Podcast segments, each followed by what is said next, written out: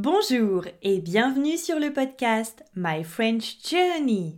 Je suis Julie, créatrice de ce podcast et professeure de français. Si vous voulez apprendre le français ou progresser dans cette langue, ce podcast est fait pour vous. C'est l'été, c'est les vacances, mais le podcast continue.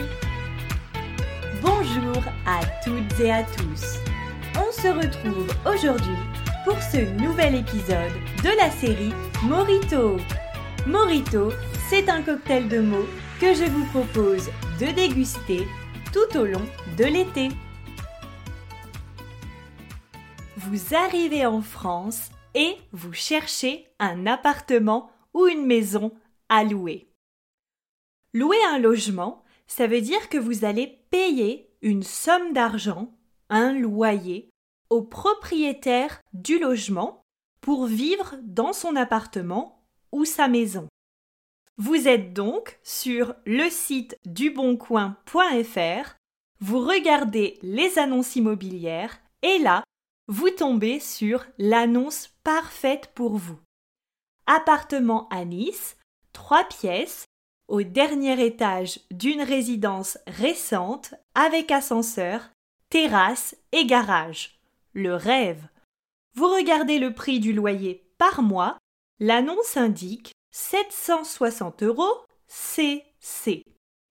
760 euros CC Que signifie le CC Alors dans cette situation, ça veut dire que vous devrez payer chaque mois 760 euros pour votre loyer. Et le CC signifie charge comprise. En d'autres termes, les charges sont comptées dans le montant du loyer.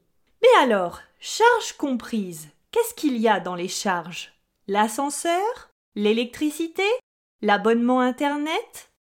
Alors, les charges comprennent en général la maintenance de l'ascenseur, c'est-à-dire l'entretien de l'ascenseur, le salaire du jardinier, de la femme de ménage s'il travaille dans l'immeuble.